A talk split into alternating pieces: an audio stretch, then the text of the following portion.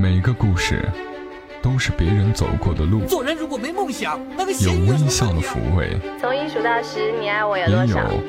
泪水的滋润。默默到来，故事如你。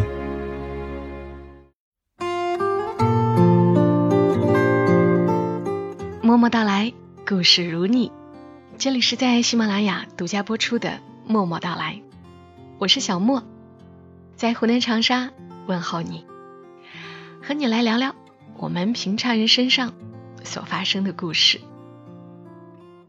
不知道你们是否记得，小莫曾经读过一个故事，我是在《台湾念真情》这本书上看到的。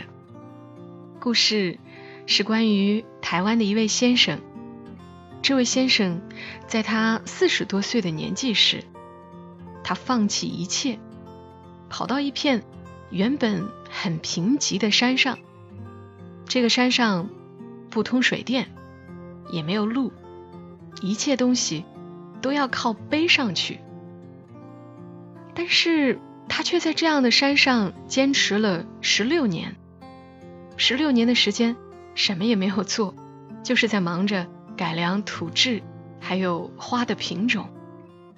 十六年里，只有支出，没有收入。而他之所以要这么做，唯一的目的就是要实现他当一个能够种出好东西的农民的梦想。当然，后来这片山的确被他改造出来了。他曾经尝试过七百多个品种的花，失败率达到了百分之九十九。但就是那另外的百分之一，那些成功了的品种，甚至比原产地的还要漂亮。有人曾经就问他，为何有如此的勇气跑到山上去种花？他只是简单的说：“因为我相信。”我可以做成。也有人问他，那为了一朵花，等待十年甚至更久，那失败了要怎么办？他的回答是：失败了就从头再来喽。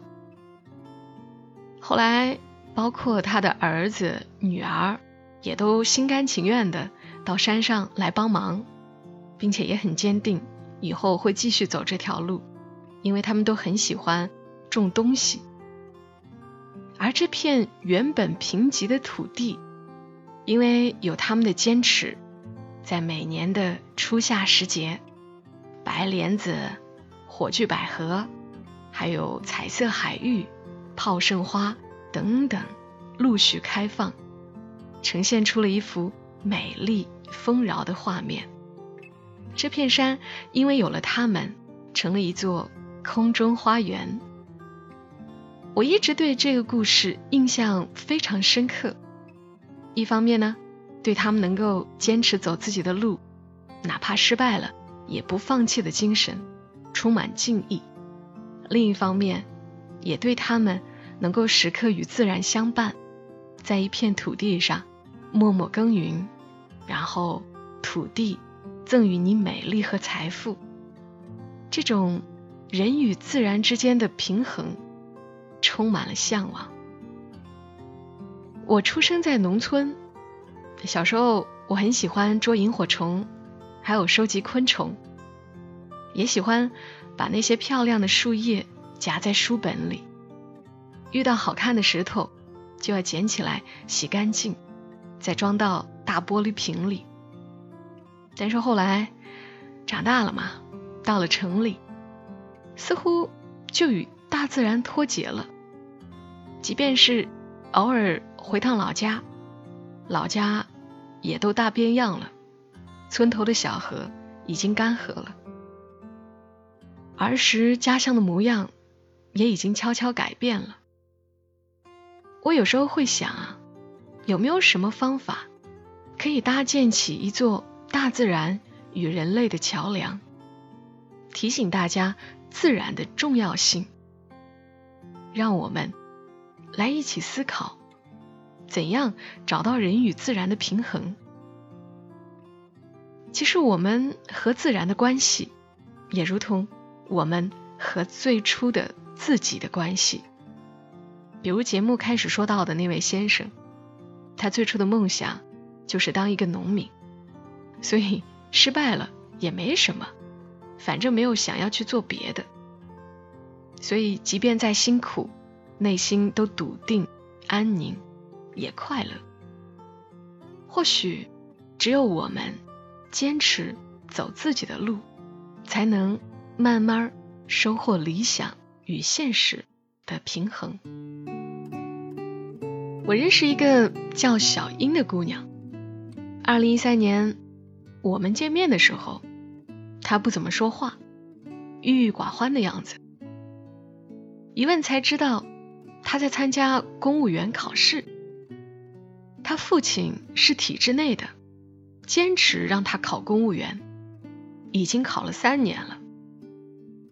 这一次，他依旧觉得自己考上的几率不大。他的志向并不在此。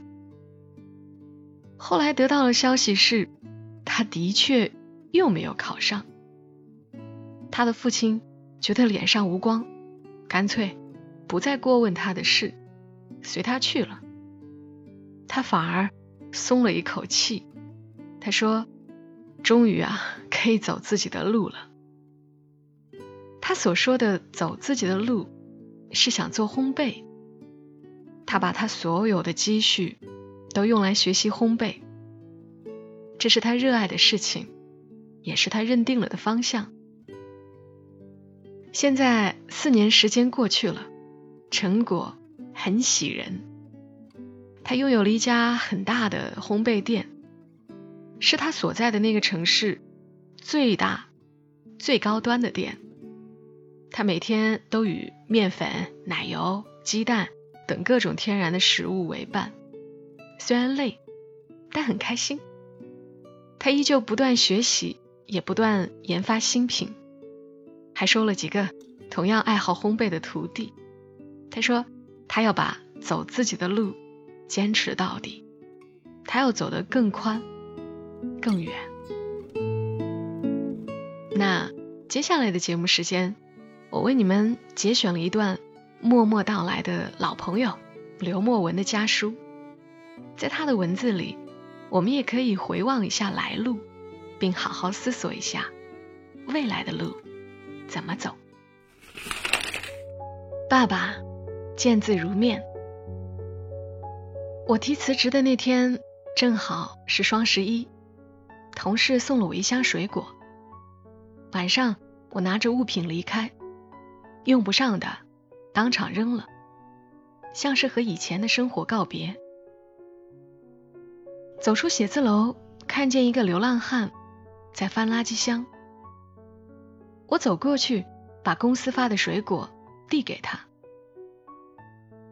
他很疑惑的抬起头看了我一眼，接着又继续翻垃圾。我更进一步，又递了一次，开口和他说。给你水果。流浪汉像看待一个孩子一样看着我，问：“今天吃了，明天还有吗？”说完这句话，他就走了。我一个人傻愣愣的站在原地。是啊，今天吃了，明天还会有吗？今天的馈赠让我对明天有了期待。如果希望再次被剥夺，只会让人跌入更深的谷底，倒不如让我一直寻找，也降低失望的标准。这样，生活会变得稍微的踏实一些。我这么说，您肯定不理解，但这就是我要给您的答案。我为什么不回家？我先告诉您，我为什么选择离开家。在我还算清晰的成长记忆里，我们一直在搬家，没有在一个地方固定生活过。坦白讲，那段时间挺糟糕的，我得不停的适应每一个新环境，看着你们躲债、挣钱、争吵、和好，直到生活好转，渐渐稳定。而这时，我却离开了家。一个人的童年是他一生的缩影。童年里无法获得稳定的孩子，他们更多向往远方，因为没有在稳定里获得幸福的经验，所以他们习惯去寻找、行走。稳定更像是一种侵犯，越是动荡，反而越觉得心安。尽管紧张到衰弱，攥紧了手，却也意识不到疼，好像所有的美好都在未知中，都在等待我去追寻。在那些动荡着成长起来的年纪里，许多孩子的内心是几乎被忽略的。生存压力大，父母会注重物质偏多，所以精神放养。显得非常常见，就像我年少时期得到的多数人生答案，都是自己摔倒以后才明白的。所以我比别的孩子都有主见，用你的话说，就是主意症。就连高考报志愿，我也丝毫没听取你们的意见。大伯是石油部门领导，所以你想让我学习化工。而妈妈想让我学医，我谁都没听，报了自己一直想学的建筑。但我的英语实在太糟了，最后我的总分距离第一志愿建筑系只差三分，我落榜了，被迫要重新选择。我还是选了设计，因为它和建筑最接近。学设计的时候，老师和我们说过这样一段话：你们一定要能为自己的设计自圆其说，因为人对于未知的东西都会产生莫名的恐惧，这种恐惧会使人们抗拒，这样你的设计就不会被人们所接受。所以你要学会去解释它，让人们接受它。这句话我一直记着，所以我总得选一个我了解的路，我才不至于惧怕它，才不至于惶惶不可终日的担忧着未来。我得知道自己正在干什么，所以我不可能接受别人为我安排好的生活。我这么说，您肯定不理解，可能您觉得工作这几年我没有做出什么成绩。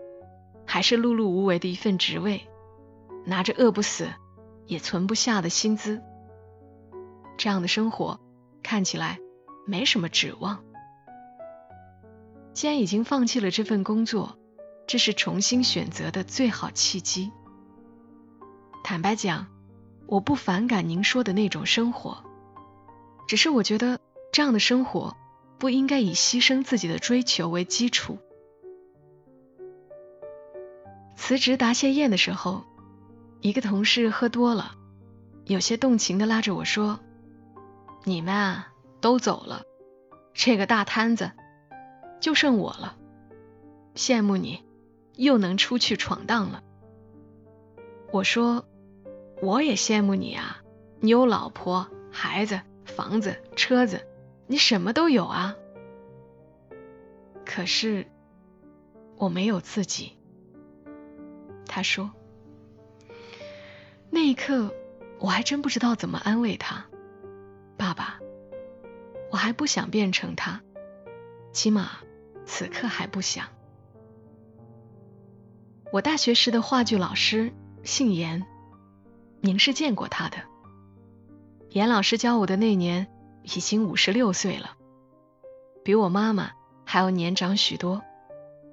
他的孩子已然成家。”他完全可以退居后台，只是做些指导建议的轻松工作，但他始终没有，因为他总觉得自己还没演够，还差点什么。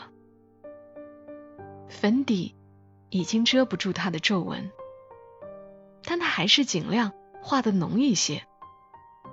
上个世纪的表演技巧，让他与现在的舞台格格不入。他还生活在一个很传统的家庭，他背后也有许多流言蜚语，但他还是谦虚的像个孩子一样，时时有热情，眼睛闪着光。我们毕业那年，我去看了表演学院严老师指导的汇报演出，真是精彩的一场黑色幽默话剧。严老师演了一个不讨好的角色。但他演得非常好。最终谢幕时，他的致辞几次被掌声打断。严老师不停的鞠躬，还是没有忍住情绪而流下眼泪。粉底被划过的泪珠开出两条道路，他的皱纹清晰起来。他的一生都在等着一部演完便可以老去的作品。如今，他终于等到了。爸爸，我想这样变老。我想在路上一直走着，走自己的路，然后突然发现自己老了，没有后悔，没有迷茫，没有荒废，有所可惜，但老的值得。我只是放弃了一份工作。而不是放弃一份理想。我做过很长一段时间的老年产品，公司还带着同事们去日本看展会，带回一套很先进的设备。你只要穿上那套设备，就能体验到六七十岁时的身体状态，这样便可以感同身受的为老人做设计了。我体验了几次。坦白讲，有点绝望。原来衰老的可怕，并不是离死亡越来越近，而是知道时间很宝贵，想珍惜，却发现力不从心。最让人绝望的是那种衰老的无力感。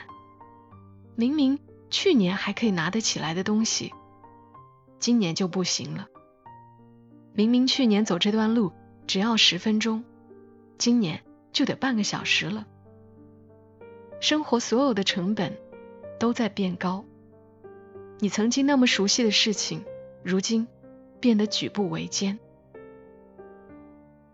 我记得我们做老年手机的时候，发现一个问题：老人对触屏其实并不敏感，他们还是喜欢有回应的按键式老手机，但是他们的触觉已经开始退化。有时候一个按键按下去，很长时间不松手，导致屏幕上总是一连串的同一个数字。他们再回去删，又都删光了。于是我们改进，按键一次按下去，就只是一个数字，直到老人松手，也还是一个数字，不会有蝉联命令，直到他抬起手。再去按另一个按键，或者重复按这个按键，才会有新的数字命令。过程虽然缓慢，但是稳定。老人不会再按错号码了，他们能正确的操作了。爸爸，做这些东西的时候，我时常会想起你。如果是你用这些东西的时候，怎么样才能让你方便一点？怎么样？才能让你舒服一点，所以我尽力做得好一点。我想让你们过得舒服一点。这就是这份职业教会我的东西。它不仅仅是一份谋生的手段，它是我的生活，是我看待世界的方式。设计师不是一个很会设计的人，而是抱着一种态度。去生活的人，这职业也很辛苦，也不赚钱，但我舍不下。它让我想到身边的每一个人，每一件事情。我确实放弃过，绕了一圈还是回来了。一起做设计的搭档问我：“这么久了，还喜欢设计吗？”我说：“不喜欢了，太烦了。搭档又说：“放弃吧，别做了。”自己想想，根本放不下。搭档说：“喜欢是什么呢？喜欢是不讨厌，而爱是讨厌也没有办法。”写到这里，我忽然想起和你说要辞职时，你只对我说：“只要不后悔就好。”人总是要后悔的，总是在决定走一条路以后，而后悔另外一条路。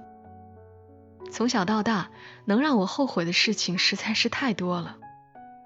在一个个挫折过去以后，我忽然明白，后悔过去的选择，都是忽略当时感受的行为。无论是当时的苦难让我退却，还是当时的信念让我坚持。我可能都会后悔，但我同样会回忆当时的感受。